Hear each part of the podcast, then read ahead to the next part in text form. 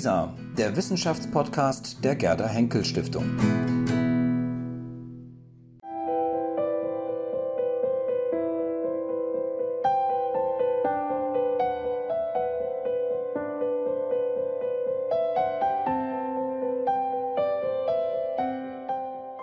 Besonderen Veranstaltung, aber bevor ich ein paar Worte sage, äh, wollte ich auf zwei Plätze dort hinweisen. Klein RBB, da müssen zwei Leute ein, irgendwas gewonnen haben beim RBB und die haben einen besonderen Platz hier vorne bekommen. Sind Sie da? Gibt es die Personen? Sind, jedenfalls war heute, heute das Problem, dass unsere Veranstaltung sag mal, total ausverkauft war. Die ist natürlich nicht verkauft worden, da wir hier alle kostenfrei reinkommen können. Das liegt daran, dass die Gesellschaft Deutscher Chemiker das Ganze sponsert. Und äh, wir sind fast so gut wie, äh, sagen wir, wenn Simon Rattle die äh, Berliner Philharmoniker dirigiert und das Abschlusskonzert für irgendeinen wichtigen Pianisten macht, dann ist es auch ungefähr nach einer Stunde ausgebucht. So war es auch hier. Und äh, als heute Herr Dries im Radio noch aufgetreten ist, dann es hat fast Telefonterror eingesetzt. Äh, alle wollten noch Karten haben und hierher kommen. Äh, wir haben natürlich alles abgelehnt, weil wir nur eine beschränkte Anzahl von Plätzen haben, denn Sie müssen ja irgendwas sehen und wenn das zu groß wird, ist das äh, unangenehm. Was, was, das Unangenehme an sich ist, ist immer, dass sich Leute anmelden und dann nicht erscheinen und damit anderen Leuten Plätze wegnehmen. Wir müssen dann nächsten Mal noch ein bisschen mehr äh, Management der Plätze machen, Überbuchung machen oder so ähnliches. Aber das sei nur die Vorworte. Die RBB-Gäste sind nicht hier, die heute Morgen die Karten gewonnen haben oder heute. Ja, so ist es halt. So, äh, dann möchte ich Sie also ganz herzlich äh, zu unserer Veranstaltung begrüßen. Einige von Ihnen wissen vermutlich, dass wir so etwas wie ein Jahresthema haben und über zwei Jahre lang machen wir Veranstaltungen, rund 30 Stück, über ein gemeinsames Thema. Und das Thema dieses Jahres ist Sprache. Und jetzt sagen Sie, was hat das mit Kochen zu tun? Ja, das haben wir uns auch alle gefragt. Aber in dem Beirat unseres äh, Jahresthemas ist Matthias Dries, der hier vorne ist und den ich jetzt auch begrüße und der gleich hier auftreten wird als Moderator. Und er hat gesagt, wir müssen mal Sprache Zusammenbringen zwischen Fachsprache und Alltagssprache, zwischen Berufen, die das Gleiche machen, aber unterschiedlich darüber reden.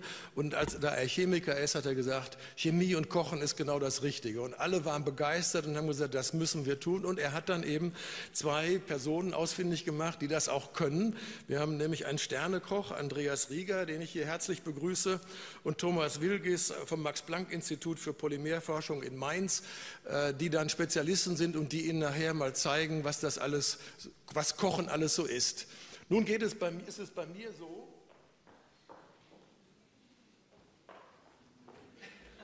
dass ich selber gerne koche. Und als ich heute Morgen sagte zu meiner Frau, äh, ich sitze bestimmt in der ersten Reihe und dann spritze ich spritze immer, wenn ich koche. Dann äh, ist das falsch rum? Okay wenn ich in der ersten Reihe sitze, dann bespritze ich mich immer selber und dann mache ich meine Schürze um. Jetzt wollte ich meine normale Schürze ummachen. Da sagte ich, das geht aber gar nicht, die ist schmutzig. Also habe ich mir die rausgeholt, die ich beim letzten Kochkurs bekommen habe. Denn wir gehen ab und zu in einen Kochkurs, um ein bisschen besser kochen zu lernen. Äh, also das gibt sicherlich einige von Ihnen, die das auch machen. Und was uns dann immer wundert, ist, äh, warum die diese komischen Tricks machen. Die machen dies und jenes und ich verstehe das nicht. Und so äh, geht Ihnen das vielleicht auch. Sie haben irgendein Rezept von der Oma kennengelernt und warum geht das? Und das versuchen wir jetzt vielleicht mit Ihnen zu klären. Deswegen haben wir diese, diese Kombination von Koch und Chemiker hier. Und dann äh, habe ich mir nochmal überlegt, was, was machen wir eigentlich beim Kochen? Und dann habe ich natürlich irgendwo nachgeschlagen. Ich habe schnell auch noch ein Buch über Chemie und Kochen gelesen. Und da war ich völlig verblüfft über all die Worte, die dort vorkamen. Garen ist die Zufuhr von Energie zu Lebensmitteln in der Hoffnung, diese in einen genussfertigen Zustand zu bringen. Okay, und dann lesen Sie, Garen bewirkt unter anderem die Denaturierung der Proteine, Stärkeverkleisterung, Zellaufschluss und Geschmacksveränderung. Dann wollen Sie eigentlich nicht mehr weiterlesen, denn darum geht es gar nicht beim Kochen. Aber das ist natürlich die chemische Wahrheit. Und was diese chemische Wahrheit zu tun hat mit Kochen, das werden Sie heute lernen. Und was ist Kochen?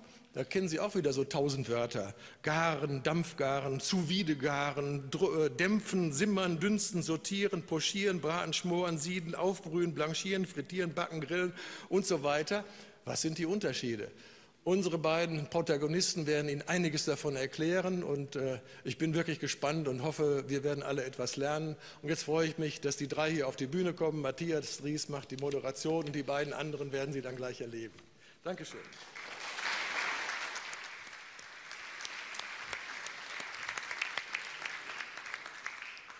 Ja, äh, schönen guten Abend auch von meiner Seite.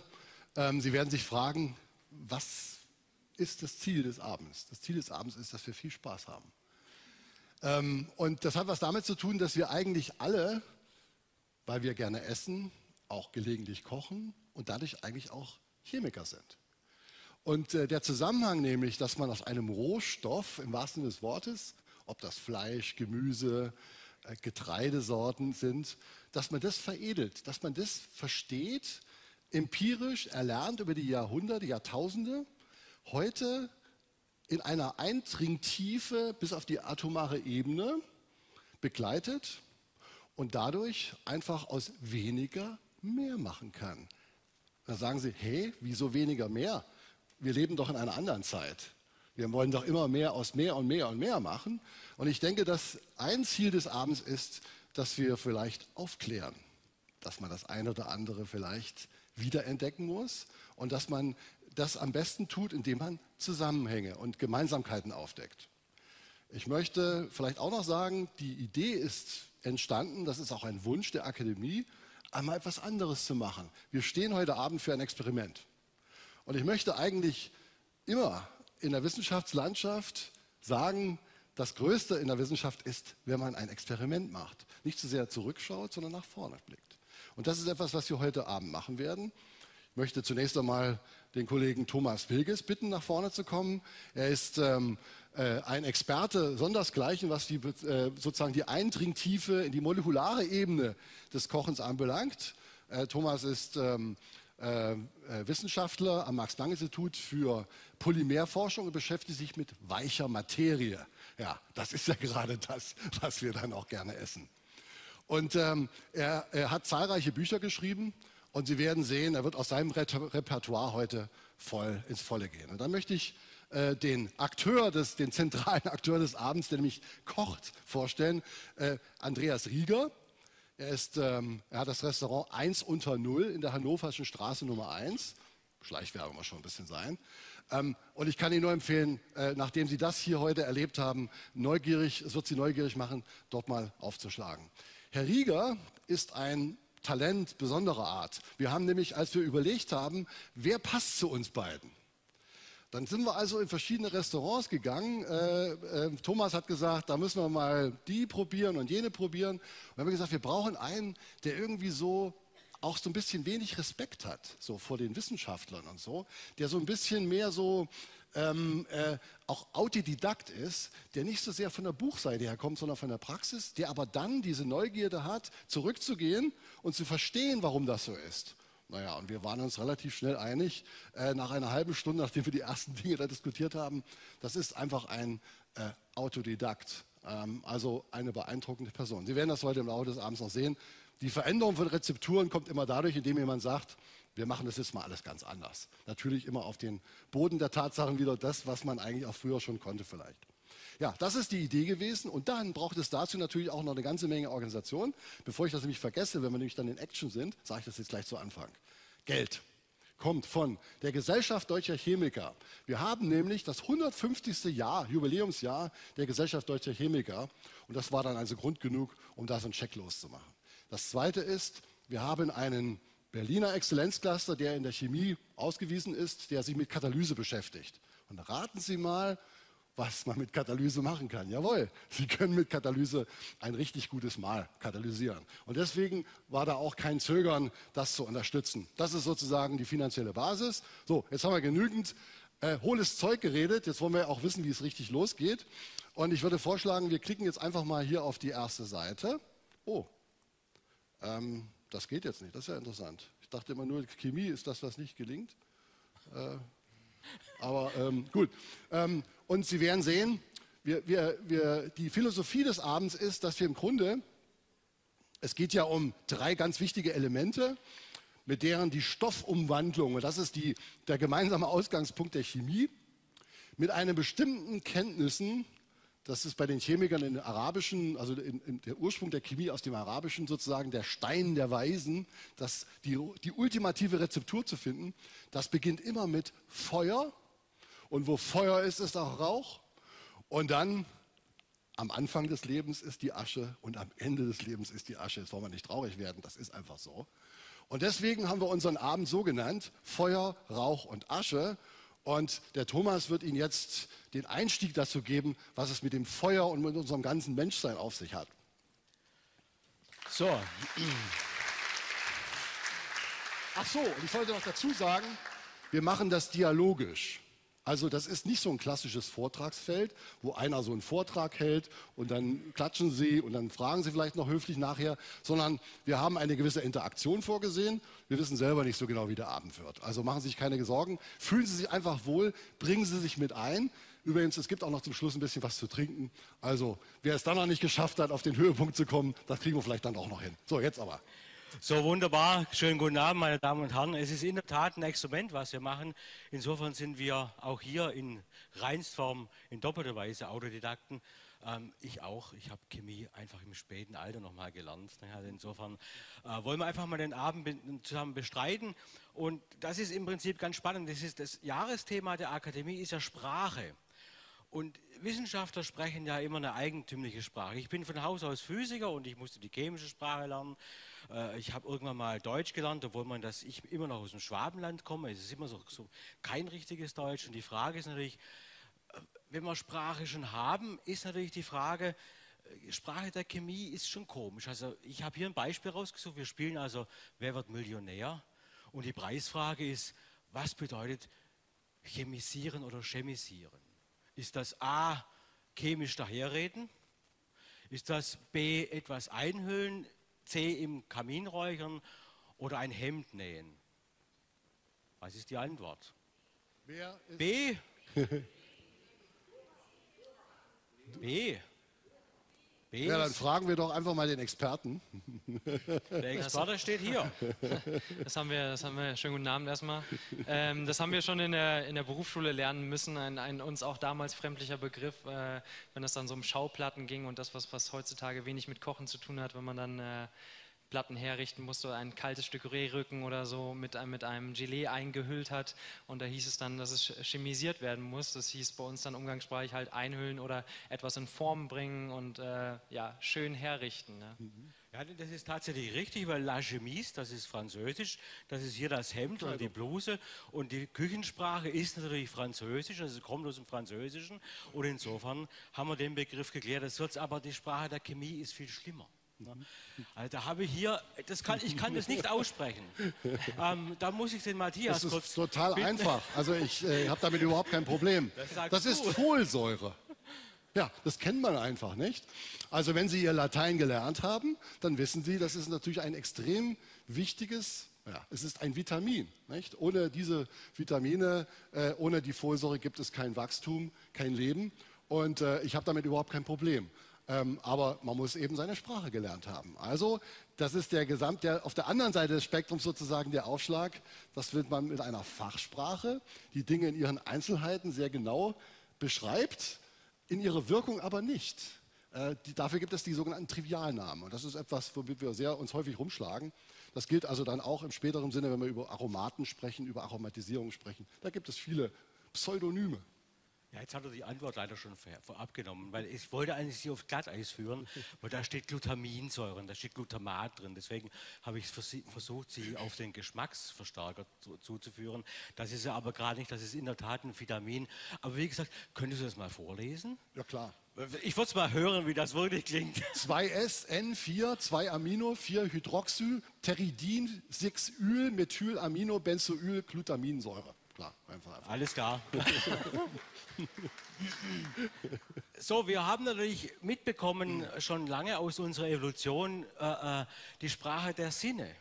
Und deswegen wollte ich es gerade noch mal hören, dieses, diesen schrecklich chemischen Begriff, denn wir hören natürlich solche Dinge. Nicht? Das heißt, wir nehmen also Dinge mit, mit, dem, mit dem Gehör wahr, wir sehen auch Dinge und dann natürlich riechen, schmecken, fühlen. Ich meine, das sind so die elementaren eigentlich Sinne, mit denen wir umgehen, das sind unsere fünf Sinne. Und tatsächlich spielen die bei dem, was wir heute Abend, auch beim heutigen Abend und bei dem, äh, wenn wir normalerweise mit Lebensmitteln umgehen, spielen, spielen tatsächlich alle Sinne eine Rolle. Aber wir hören das Essen. Also wir hören Kartoffelchips, die im Mund krachen. Wehe, sie krachen nicht richtig. Haben wir eine ganz andere Sensorik, dann stellen wir sie lieber weg, wenn sie lätschig sind.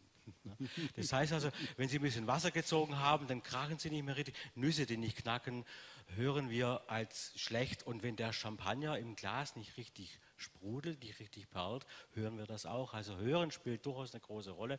Das Sehen natürlich auch. Ein Teller muss schön aussehen. Ich meine, wenn wir hier ins Restaurant gehen und tolle Teller sehen, dann wissen wir schon, bevor wir überhaupt die anderen Sinne einsetzen, was, auf, was da auf uns zukommt, nämlich ein ganz tolles Erlebnis. Und das ist etwas äh, Wunderschönes, dass wir eben mit dem Sehen beginnen. Dann halten wir vielleicht mal die Nase drüber. Nicht? Wir, riechen, äh, äh wir riechen etwas. Was wir natürlich riechen, sind kleine Moleküle. Nicht? Wir schmecken etwas. Äh, schmecken und Riechen sind zwei völlig unterschiedliche Paar Stiefel. Nicht alles, was wir schmecken, ist übrigens wasserlöslich. Ich meine, Wasser salzt man, man gibt Bitterstoffe hinein, man gibt Dinge hinein, die du vielleicht viel besser beschreiben kannst. Ja, wir haben das ja, wir haben das ja ständig im Restaurant oder man kennt es, wenn man Wein trinkt und dann kommt der Sommelier und erzählt einem noch, was der Wein alles duften soll und äh, man dann vielleicht auch Sachen rauskristallisieren kann, die da tatsächlich in der Nase drin sind. Und dann gibt es Weine, die schmecken nach dem, was sie, wie sie riechen. Und dann gibt es aber auch wiederum Weine und Aromastoffe, die sich lösen, die mit dem Geschmack natürlich, was dem auf der Zunge stattfindet, wenig passiert.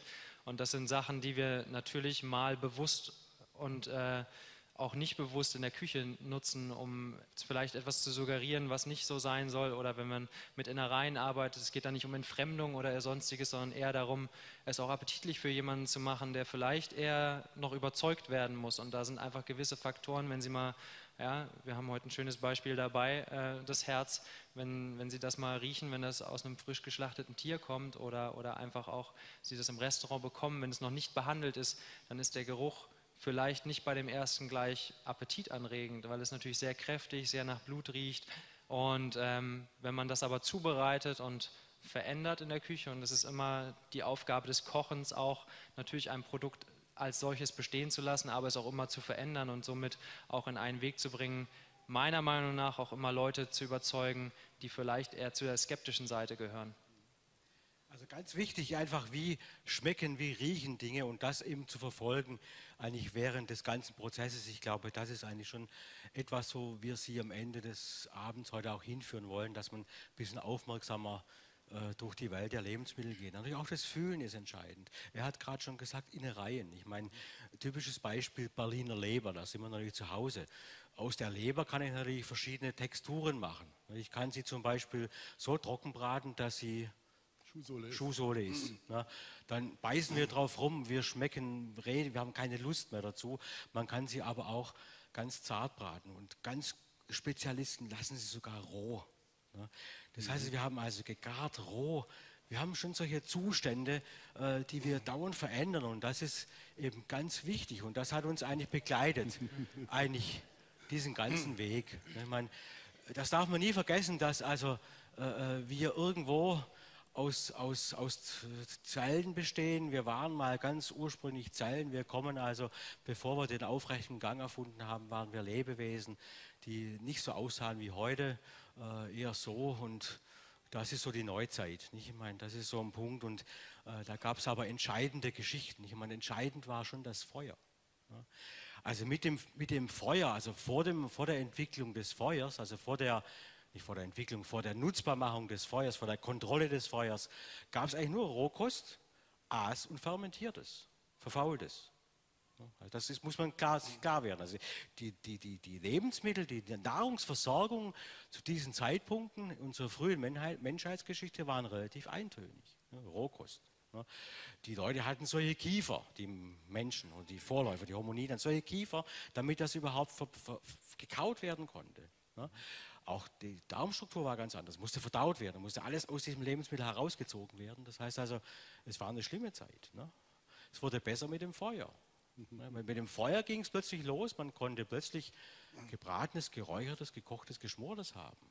Der Beginn der Lebensmitteltechnologie. Auch zum ersten Mal waren natürlich die Lebensmittel keimfrei direkt nach dem Erwärmen. Das war vorher nicht der Fall. Man hat dauernd Infektionen bekommen. Man hat eben Keime essen müssen. Man musste überleben. Und das war plötzlich mit dem Feuer vorbei, war ein Meilenstein. Und wir werden heute zurückgehen und Andreas wird uns sehr eindrucksvollen Beispiel eben zeigen, wie man mit Feuer heute noch umgehen kann, mit offenem Feuer. Auf jeden Fall. Also, also wir, werden die, die, Akademie nicht abfackeln. Ja, wir, haben, wir haben schon abklären können, die Glaskanülen in den Sprenkleranlagen platzen bei 120 Grad. Ähm, somit gehen wir davon aus, dass keiner einen Regenschirm braucht, hoffen wir zumindest. Und ähm, was, was beim Feuer auch im, im im Wesentlichen sehr wichtig ist, wo wir dann auch wieder beim Restaurant sind oder so, wie wir heute leben, dass das Feuer ja vorher hat sich jeder um sein eigenes Zeug gekümmert und gesammelt und gejagt und wie auch immer. Und das Feuer war natürlich auch ein Ort des Versammelns und so wie ein Restaurant oder zu Hause am Herd oder auch alle anderen kulturellen Aktivitäten und Austausche stand, fanden halt beim Essen statt. Und somit ist es Essen auch immer ein Spiegel für den, für den Stand der Dinge, wo man sich befindet, weil das auch ja, in erster Linie für Kultur auch steht und was sich darum, ab, äh, darum abspielt. Und wie wir vorhin an der Skalierung gesehen haben, beziehungsweise am evolutionären Schritt, wo wir uns heute befinden, ist auch ein Punkt, in dem wir uns auch im Restaurant mit beschaffen, äh, und auch mit befassen, was da passieren soll und wie sich Menschen heutzutage ernähren. Und dann mag der eine oder andere kommen, ja, dieses klassische Bild eines Spitzenrestaurants, am besten, dass man eine Lupe mit zum Essen mitbringt und es so wenig drauf liegt, dass man nichts findet. Wir halten es da eher mit einer größeren Speiseabfolge von bis zu zehn Gängen und äh, dass das gemäßigt viel auf dem Teller ist, sodass man am Ende den, den, äh, den Raum noch verlassen kann, ohne dabei äh, im Rollstuhl zu sitzen oder, oder getragen werden zu müssen. Ja. Und ähm, natürlich sind auch wir ständig konfrontiert mit Gästen, die mehr suchen, als dass sie, dass sie finden möchten. Und äh, Leute, die suchen, haben immer ein Bild vor Augen. Und wenn man das nicht erfüllt, wird es ein bisschen schwierig. Und da gibt es natürlich auch den einen oder anderen Gast, den man noch überzeugen muss, der auch es gewöhnt ist, dass der Teller so voll ist, dass er am besten links und rechts schon überläuft. Ähm, und ich glaube, wir gesellschaftlich an einem Punkt sind, wo man auch ein bisschen wieder zur Normalität zurückkehren muss, aber was ernährungsphysiologisch auch aber ist. Aber eins ist fest, das Hübsche ist, und das ist sozusagen früher so wie heute, und man weiß nicht genau, wann das angefangen hat, aber man muss sich das mal vorstellen, dass ein, jemand konnte Feuer machen, dann gesellte man sich da herum, man fing an, etwas zu garen, und man fing an, über die Laute, die man machte, so hinaus zu lernen, Dinge, die man feststellt, die man roch, die man spürte, in Worte zu fassen. Also wenn wir heute Abend über Sprache, Chemie und Kochen reden, ist das eigentlich nichts anderes als die Versammlung an einer Feuerstelle. Das ist eben genau der Punkt. Nicht? Also wenn man diese verschiedenen Meilensteine sich anschaut, die wir während, der, äh, ähm, während der, unserer Evolution durchgemacht hat, als, als, als in der Menschheitsgeschichte in der Evolution, waren eben genau das, hatte ich schon gesprochen, die Kontrolle des Feuers. Das war also der Beginn des Kochens. Ähm, dann war natürlich ein großer Schritt Ackerbau und Viehzucht, denn das ermöglichte plötzlich sesshaft zu werden. Also die Sesshaftigkeit war eben tatsächlich dadurch begründet, dass man tatsächlich Lebensmittel anbauen konnte in fruchtbaren Ebenen, in fruchtbaren Gegenden, Flusstälern und so weiter. Das heißt also, man hat hier neue, neue Nahrungsmittel gefunden. Man musste nicht mehr der Nahrung hinterherlaufen, jagen. Nicht? Und ganz interessant ist hier natürlich die Kontrolle der Mikroorganismen, das Fermentieren, Haltbarmachung. Solche Dinge, also Sauerkraut, ich meine, Joghurt ist haltbare Milch, solche, wir haben das bis heute. Nicht? Also, äh, wir haben also hier Techniken entwickelt, die einfach bis uns, bis heute uns prägen. Das sind Und ja eigentlich auch Bändigungsmethoden. Also man, das, was früher Feinde waren, sind Freunde. Nicht? Beziehungsweise die Adaptation nicht? Äh, der, des im Darm oder in anderen Organismen, äh, Organen das ist einfach hier diese Fermentation. Ich meine, das sind Keime gewesen, Milchsäure, Milchsäurebakterien, die eben so eine pathologische Keime in Schach halten, begrenzen, zunichte machen, weil sie die eins oder eine der wenigen äh, äh, äh, Mikroorganismen sind, die säuretolerant sind. Nicht? Und deswegen auch teilweise unseren Magen überleben. Deswegen ist Joghurt so gesund. Das heißt also, äh, es hat sehr wohl weislich Gründe, dass wir uns bis heute das behalten. Ähm, darüber möchten wir heute nicht sprechen. Also wir bestellen das Essen eigentlich nicht im Internet, sondern wir gehen zum Essen oder wir kaufen es auf dem Markt. Aber die universellen Grundzüge, Grundzüge des Kochens sind bis heute roh gekocht und fermentiert, zu allen Zeiten, zu allen Kulturen. Aber das muss man sich klar machen. Es gibt nichts anderes. Egal, was Sie mit Lebensmitteln anstellen, Sie bewegen sich immer zwischen roh gekocht und fermentiert. Es gibt nichts anderes. Ähm, das ist insofern eben tatsächlich entstanden, eben äh, äh, Kochen als kultureller Akt. Ich meine, also Kochen ist tatsächlich ein kultureller Akt und was äh, Herr Dries gerade schon angesprochen hat, Sprache, Kommunikation, soziale Strukturen, ist eben tatsächlich eben diese Feuerstelle. Nicht? Das ist also bis hin zu den zu, zu, zu, zu also bis, bis ins letzte Jahrhundert noch gegangen.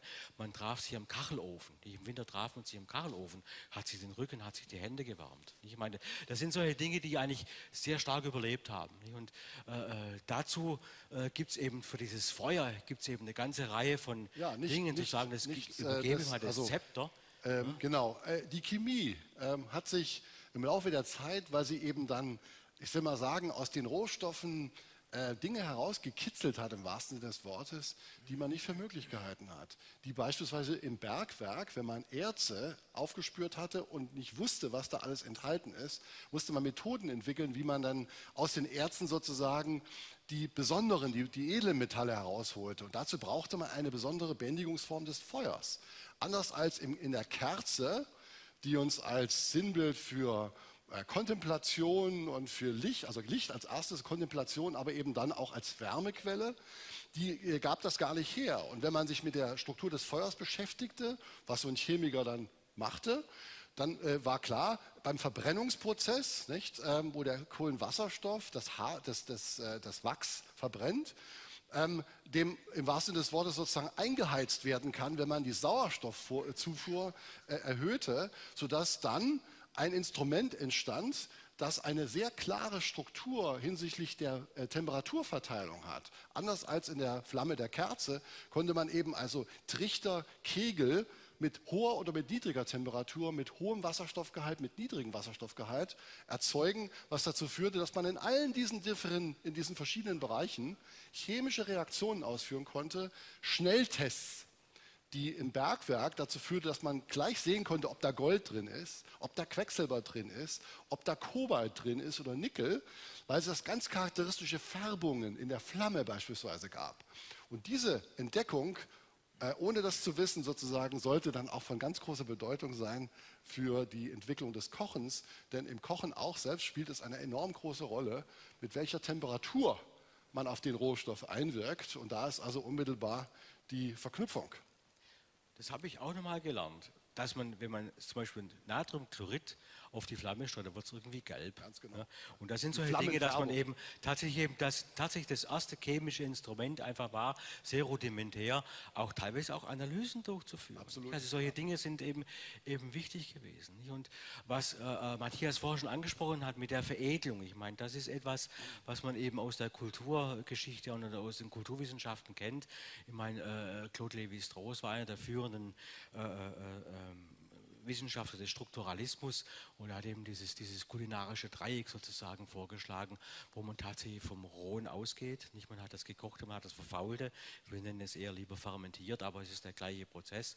Und das heißt also, man hat eben hier diesen Übergang von, Kult, von, Kultur, von Natur zu Kultur und wieder zurück. Das heißt also, man hat also hier verschiedene Anknüpfungspunkte, Naturwissenschaften, und Kulturwissenschaft zusammenzubringen. Das ist so ein Faszinosum für mich auch in diesem Gebiet als ursprünglich theoretischer Physiker, dass man eben diesen Zustand roh, diesen ursprünglichen Zustand bestimmten Strukturen einfach hier als symbolisch, als Gitter dargestellt. Nicht? Wenn man kocht, wenn man also nicht lange kocht, sondern nur so ein bisschen kocht, also Temperatur erhöht, dann verändern sich diese Strukturen. Man hat physikalische Veränderungen. Nicht? Proteindenaturierung ist so ein Beispiel, wurde vorher schon angesprochen. Man hat diese Beispiele halt auch immer, also jeder kennt ein Sauerkraut, das ist das beste Beispiel, was alle drei Punkte in sich vereint. Man hat erst das rohe Produkt, lässt es dann fermentieren und äh, gart es danach noch. Also dadurch geht natürlich die Milchsäure verloren als solches, aber der Aromaprozess hat ja schon längst stattgefunden und man kann das Produkt viel mehr auf, aufspalten, als wenn man das nur einfach den Weißkohl nehmen würde. Man würde ihn garen und würde ihn anschließend versuchen zu säuern. Das ist immer noch eine andere Säure, die da zustande kommt. Das wäre jetzt das gängige Beispiel, was jeder vielleicht von zu Hause kennt. Ja. Was wir im Restaurant machen, ist, wenn wir zum Beispiel ähm, äh, schwarze Johannisbeeren nehmen, lassen die vergären mit ein wenig Salz, um auch das zu gewährleisten, dass das ein sicherer Prozess ist. Und dann gewinnen die unheimlich an Festigkeit und an Struktur. Also so halten sie sich quasi als komplette Beere. Dann haben wir aber das Problem, durch die alkoholische Gärung verlieren wir den Zucker und das der Zucker ist aber im Wesentlichen auch dafür verantwortlich, dass wir das Aroma stark spüren, was die Johannisbeere halt in sich hat. Ansonsten bleibt da nur Säure und halt das, das Cassis-Aroma, was man da halt hat. Und was wir dann zum Beispiel machen, um das wiederzugewinnen, aber trotzdem diese Aufspaltung des, der Aromen noch mehr zu haben, wir nehmen diese Beeren, halbieren sie einfach, weil sie so fest geworden sind und dämpfen sie dann für so, für so 15 bis 20 Sekunden. Und die Wärme sorgt dann wieder dafür, das Aroma auch ein bisschen besser freizusetzen. Das heißt, man hat die Beere ohne Süße, der Alkohol ist natürlich noch minimalst vorhanden, der Dampf kann nicht alles beseitigen, aber man hat ein völlig neues Produkt und kann auch mit dem Produkt in der Lagerung, auch in der Aromenaufspaltung völlig anders arbeiten am Ende des Tages, wenn man einfach das Wissen darüber hat, was da passiert und die, und die Bereiche heutzutage durch die Chemie halt alle so aufgegliedert sind, dass man das auch vorher wissen kann, was man da tut und nachvollziehen und man sich nicht mehr in diesem dunklen Nebel bewegt, ich schmeiße jetzt irgendwas irgendwo rein und gucke mal, ob man das am Ende essen kann. Ja? Das ist ja ähm, das ist ja wie jeder mal angefangen hat zu kochen oder sich damit auseinanderzusetzen. Ja, es gibt bestimmt die eine oder andere Speise, die man vielleicht nicht mehr essen konnte. Ähm, und das ist natürlich der Vorteil und deswegen bin ich auch sehr stark interessiert für uns äh, als Restaurant, dass man mit der Sprache der Chemie halt nicht nur macht, was man mal durch Experimentieren oder weil es einem einer gesagt hat oder man es in der Schule gelernt hat, äh, sondern dass man selber in der Lage ist zu verstehen und zu hinterfragen und nicht nur das vorgesetzte Wissen. Und da muss man sagen, wenn ich an meine Berufsschulzeit denke, dann ist vieles davon tatsächlich schwer überholt. Also es geht nicht nur um die Art und Weise, wie mit Lebensmitteln umgegangen wird, sei denn wie die, hoch, groß die Speisetonne am Ende des Tages äh, gefüllt ist, sondern es geht auch darum, was Prozesse angeht, was Präzision angeht, was auch Arbeitsersparnis, aber auch Mehrwert der Produkte am Ende des Tages mit sich bringt. Und nicht nur, weil einem jemand gesagt hat, der das seit 40 Jahren tut und vielleicht die letzten 20 Jahre aber gar nicht mehr praktisch in seinem Beruf tätig ist, sondern nur noch ja, doziert darüber oder einem Lehrstoff versucht zu vermitteln, der quasi auch keinen aktuellen Stand mehr hat, weil er kein, keine Berührungsfläche damit hat, dann sollte man hinterfragen, ob das alles, was einem diese Person beibringt, wirklich auf den, auf den aktuellsten Tatsachen noch basiert oder ob man da eigentlich 20, 30 Jahre hinter dem hinterherhinkt, wo man eigentlich sein könnte, wenn man ein bisschen anfängt zu hinterfragen. Und darum geht es auch für jeden, der mehr als nur Hobbykoch oder sich damit auseinandersetzen möchte, braucht sich keiner einen Chemiewälzer kaufen oder sonst was. Aber ähm, man kann auch einfach selber was mit Lebensmitteln machen, ohne Kochbücher. Es hat einem einer gesagt oder das, was es seit 20 Jahren gibt, weil nur so haben wir auch in ganz vielen anderen Bereichen und in der Gastronomie hinken wir da oder beziehungsweise im kulturellen, was das Essen angeht, hinken wir seit Jahrzehnten weit zurück hinter allen anderen Bereichen, wenn man sich mal Technik und Co. anguckt. Und das liegt einfach daran, dass die Leute da manchmal auch bequem auf ihrem Wissen sitzen, beziehungsweise wenig Interesse haben, das mal zu erneuern oder sich mit neuen Dingen auseinanderzusetzen, die was weiterbringen. Ich habe mal eine Frage an Thomas. Das bedeutet ja, nach dem, was du gesagt hast, dass es eigentlich natürlich eine Feinstruktur gibt in dem Dreieck. Das heißt, es gibt, es gibt ein Kontinuum und dafür muss man eine Sprache entwickeln. Und ich wage die Behauptung, dass es die gibt. Genau, denn das, das, das ist eigentlich, das, dieses kulinarische Dreieck, das stellt eigentlich nur die Basis dar. Das Schöne, was auch äh, ähm, gerade eben gesagt worden ist ähm, äh, von Andreas, ist eben auch, dass diese Prozesse sind natürlich universell. Ich meine, das sind ja festgelegte chemische Prozesse, physikalische Prozesse sind universell, die kann man steuern, die kann man wohlweislich steuern und das ist einfach etwas, was man schon sehr früh gelernt hat. Also man hat schon sehr früh einfach gelernt, Niedrigtemperaturgarverfahren, da reden heute alle davon. Aber was hatten die Menschen gemacht damals? Niemand hat eine Grube ausgehoben, hatten heiße Steine, die haben sie im Feuer heiß gemacht, haben die da reingelegt, war Wasser drauf und wenn das zu kühl geworden ist, hat man da wieder einen heißen Stein reingelegt. Dann war das sehr angenehm warm. Bei angenehmen Temperaturen konnte hier langsam garen. Ich meine, das sind solche Dinge, die man, die man, die man heute weiß, die man nachweisen kann aus, aus archäologischen Studien.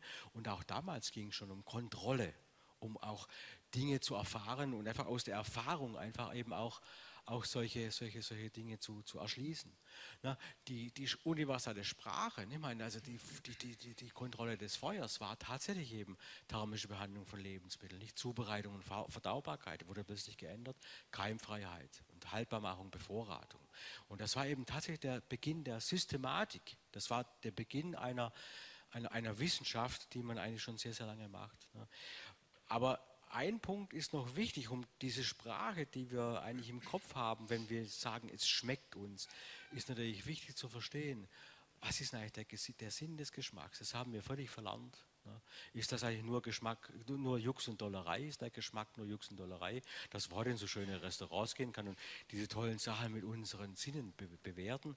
Bewerten ist, das richtige ist der richtige Stichpunkt. Das war nämlich der Geschmack, diente zur Kontrolle. Also Vorfahren konnte natürlich nicht, hat natürlich keine äh, Hygieneverordnungen, hatten jemand, der die Lebensmittel kontrolliert hat, hatten kein Hygieneinstitut, sondern das mussten die mit dem Mund machen, mussten das mit der Zunge machen.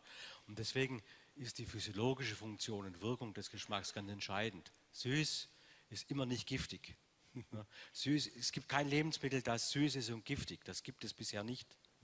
Es sei denn, sie machen es. Es gibt aber Stoffe, die giftig sind und keine Lebensmittel sind. Also die ähm, äh, notwendig aber nicht hinreichend sozusagen. Ja, aber aufpassen. alles, was sie essen und süß ist, ist, ist relativ unbedenkt. Weiß nicht, wer von Ihnen das kennt. Äh, ein Stoff, der süß ist, aber der sehr giftig ist, den man auch früher in den Wein getan hat.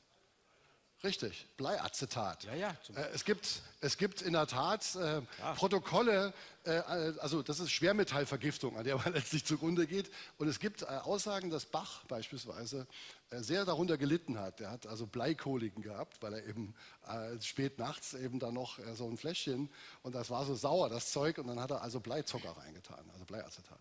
Ist, natürlich gibt es diese Stoffe, aber die können Sie nicht in der Natur pflücken. Nein, natürlich. In Beeren oder in Form von Wurzeln. Salzig ist natürlich immer ein Hinweis, da gibt es Mineralien, Elektrolyte.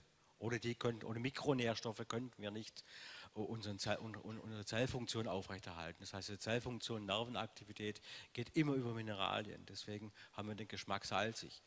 Sauer ist natürlich zum einen Speichelfluss, ist ganz wichtig. Ohne Speichel können wir gar nichts schlucken. Und so bei, so, bei so niedrigen pH-Werten weiß man, die Lebensmittel sind sicher. Gerade das Fermentierte ist natürlich sicher. Wenn es zu sauer wird, wird es aggressiv, dann lässt man es besser weg. Aber in bestimmten pH-Wertbereichen ist ein Lebensmittel sicher. Also war ein Hinweis, Essen. Ne? So, äh, bitter ist natürlich das Alarmzeichen Gift. Ich weiß, alles, was bitter ist, ist eigentlich irgendwo ein Stück weit giftig. Da gab es das vor zwei Jahren, gab es den Fall mit dieser Zucchini, die falsch angebaut war, wurde in Verbindung mit Zierkürbissen wurden eben diese typischen äh, Bitterstoffe eingebaut in die Zucchini.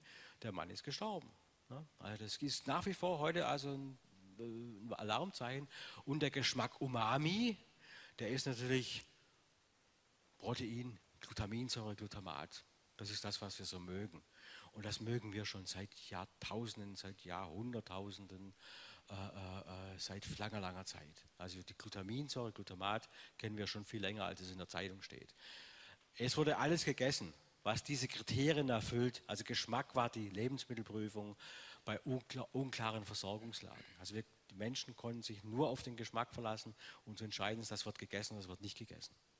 Also Geschmack sind steuert und kontrolliert Ernährung seit der Evolution. Das ist eigentlich etwas, was man sich immer eigentlich immer wieder so ein bisschen eigentlich äh, vor Augen halten muss, wenn wir so verschiedene Sachen probieren.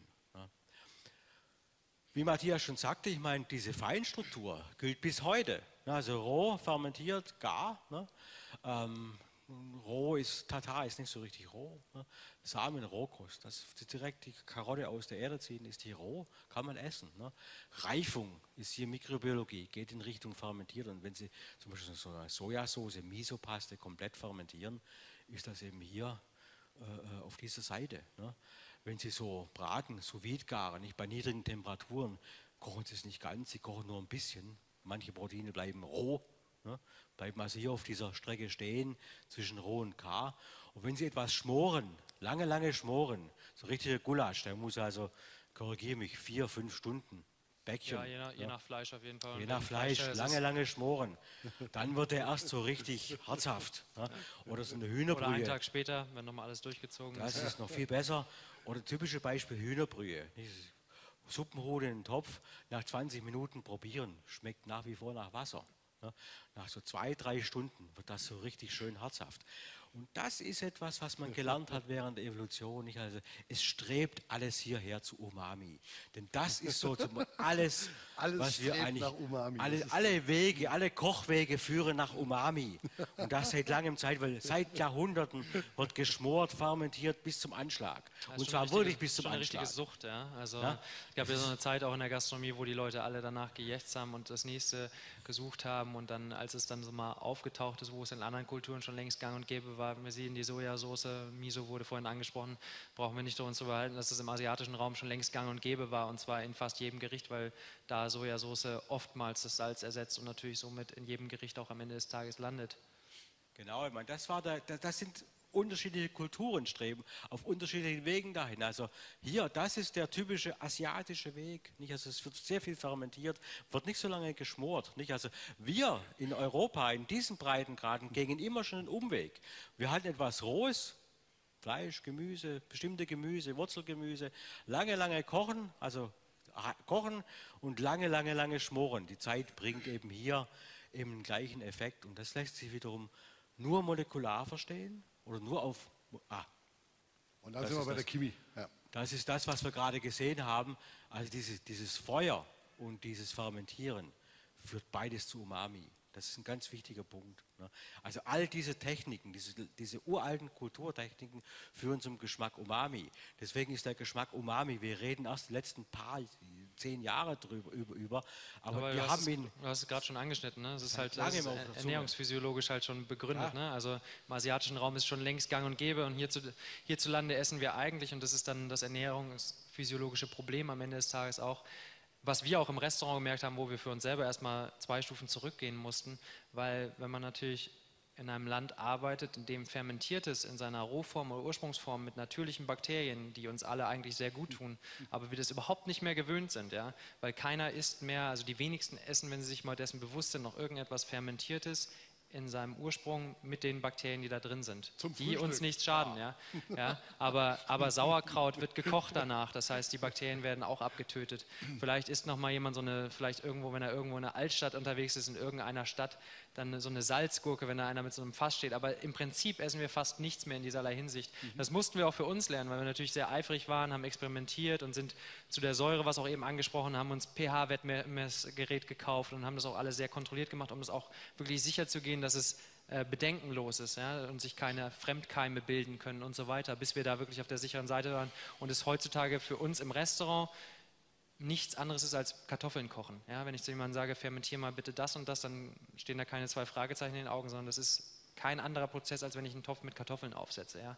Und was das Umami dann angeht und wenn man da, oder beziehungsweise was die fermentierten Produkte angeht, da muss man den Körper erstmal wieder darauf eichen oder darauf einstellen. Das habe auch ich gemerkt. Also man hat da schon, wenn man Unmengen roh fermentierte Produkte isst, einfach erstmal, weil es der Körper überhaupt nicht mehr kennt, muss man fein differenzieren zwischen dem Rumoren, das der Körper mit den Bakterien, die er eigentlich kennt, aber in den Mengen gar nicht mehr konsumiert und darauf eingestellt ist, unterscheiden zwischen etwas, ich habe etwas Schlechtes zu mir genommen. Und da ist dann der feine Scheideweg, wo man dann auch wirklich aufpassen muss, dass bei Leuten, die es gar nicht gewöhnt sind, und das ist halt zwangsläufig so, wenn Gäste ins Restaurant kommen, dass sie mit normal fermentiertem und danach nicht gegartem Produkten gar nicht mehr in Kontakt kommen, dass man auch eine gewisse Basis im, im, im Magen hat. Das heißt, selbst wenn wir wollen würden, würden wir im Restaurant nicht auf das Brot verzichten, weil es doch essentiell ist, um erstmal überhaupt was, weil jemand, nicht jemand einen fermentierten Spargel hinlege und der hat seit sechs Stunden nichts gegessen. Da kann ich aber davon ausgehen, dass er mich am nächsten Morgen anrufen wird und, und sagt, wir hätten ihn vergiftet oder er hat die ganze Nacht mit, mit, mit Magenkrämpfen, ähnlichen Zuständen leben müssen oder so. Und das liegt halt einfach daran, bei jedem selbst, was man gewöhnt ist zu essen. Ja, wenn jemand nach Thailand geht oder, oder in, in Ländern, wo allgemein scharf gegessen wird, was bei denen als scharf normal gilt, ja, da, da, da, kippen wir schon mit einem puterroten Gesicht einfach vom Stuhl und, und, und wir schwitzen irgendwie drei Nächte durch.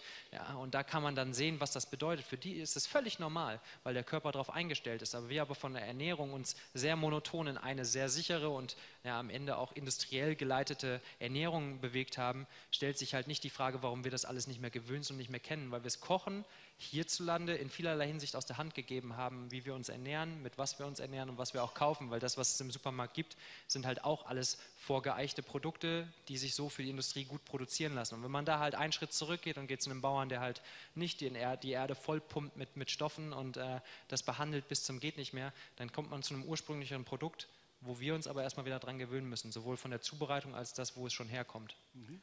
Wobei das natürlich in der Tat müsste man sich daran dran wieder mehr gewöhnen. Also Ähm, es ist schon so, dass eben diese fermentierten Produkte, also gerade das Sauerkraut ist eigentlich das, das historische Beispiel dazu eigentlich, dass es eigentlich erst den Seefahrern über, äh, also die Überlebensmöglichkeit gegeben hat, krankheitsfrei die langen Strecken zu bewältigen. Weil es, durch diese Säuerung hat man zum einen, es ist natürlich keimfrei durch diese, also diese, diese Milchsäurebakterien, die eben pH-werttolerant sind und eben alles andere praktisch pathologischen Keime ab, absterben lassen. Und zum anderen hat es einen großen Vorteil. Der, der rohe Kohl hat relativ viel Vitamin C, deshalb ist es das ideale Wintergemüse. Mhm. Ne?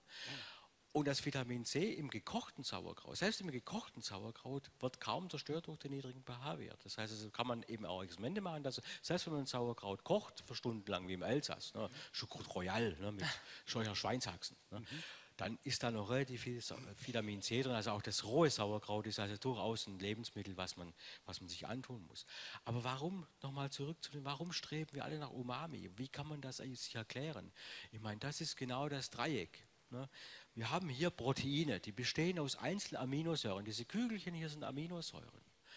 Äh, diese blauen hier, das ist die Glutaminsäure, das ist Glutamat in Anführungszeichen. Wenn wir kochen, dann denaturiert das. Das gerät einfach aus der Form, aus der ursprünglichen Form, wird weicher, solche Dinge. Ne? Wird, Ei wird hart und solche, weiter, solche Sachen.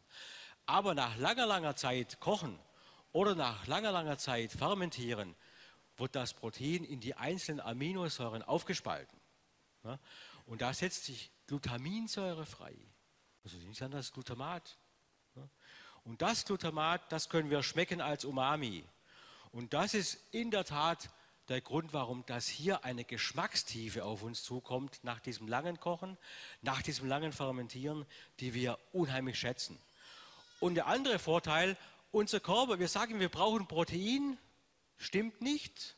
Wir brauchen die Aminosäuren. Und hier liegen sie schon fast vorverdaut vor. Ne?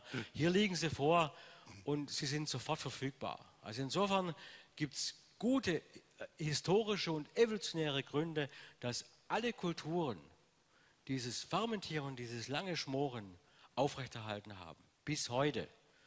Und das ist ein Grundsatz. Deswegen finde ich dieses kulinarische Dreieck so eine exzellente Basis, um unsere Kochkultur eigentlich viel besser zu verstehen, aber im Rahmen mit einer physikalisch-chemischen Sprache. Das heißt also, wir können tatsächlich interpretieren, wir können verstehen, was eigentlich Kochen wirklich bedeutet. Wir bewegen uns innerhalb dieses Dreiecks mit unseren Methoden, selbst so detailliert, so hochtechnisch, so verfeinert sie heute sind, aber wir haben keine Chance, diese Basis je zu verlassen. In Zukunft, auch in Zukunft nicht. Unsere Physiologie lässt das gar nicht zu. Ne? Ähm, so, jetzt haben wir genug geredet. Jetzt, das ist eine ja. Veranstaltung, wo ah. es um Chemie geht, wo es um keine Experimente geht. Das geht eigentlich gar nicht. Gar. Sie haben eine Frage, ja?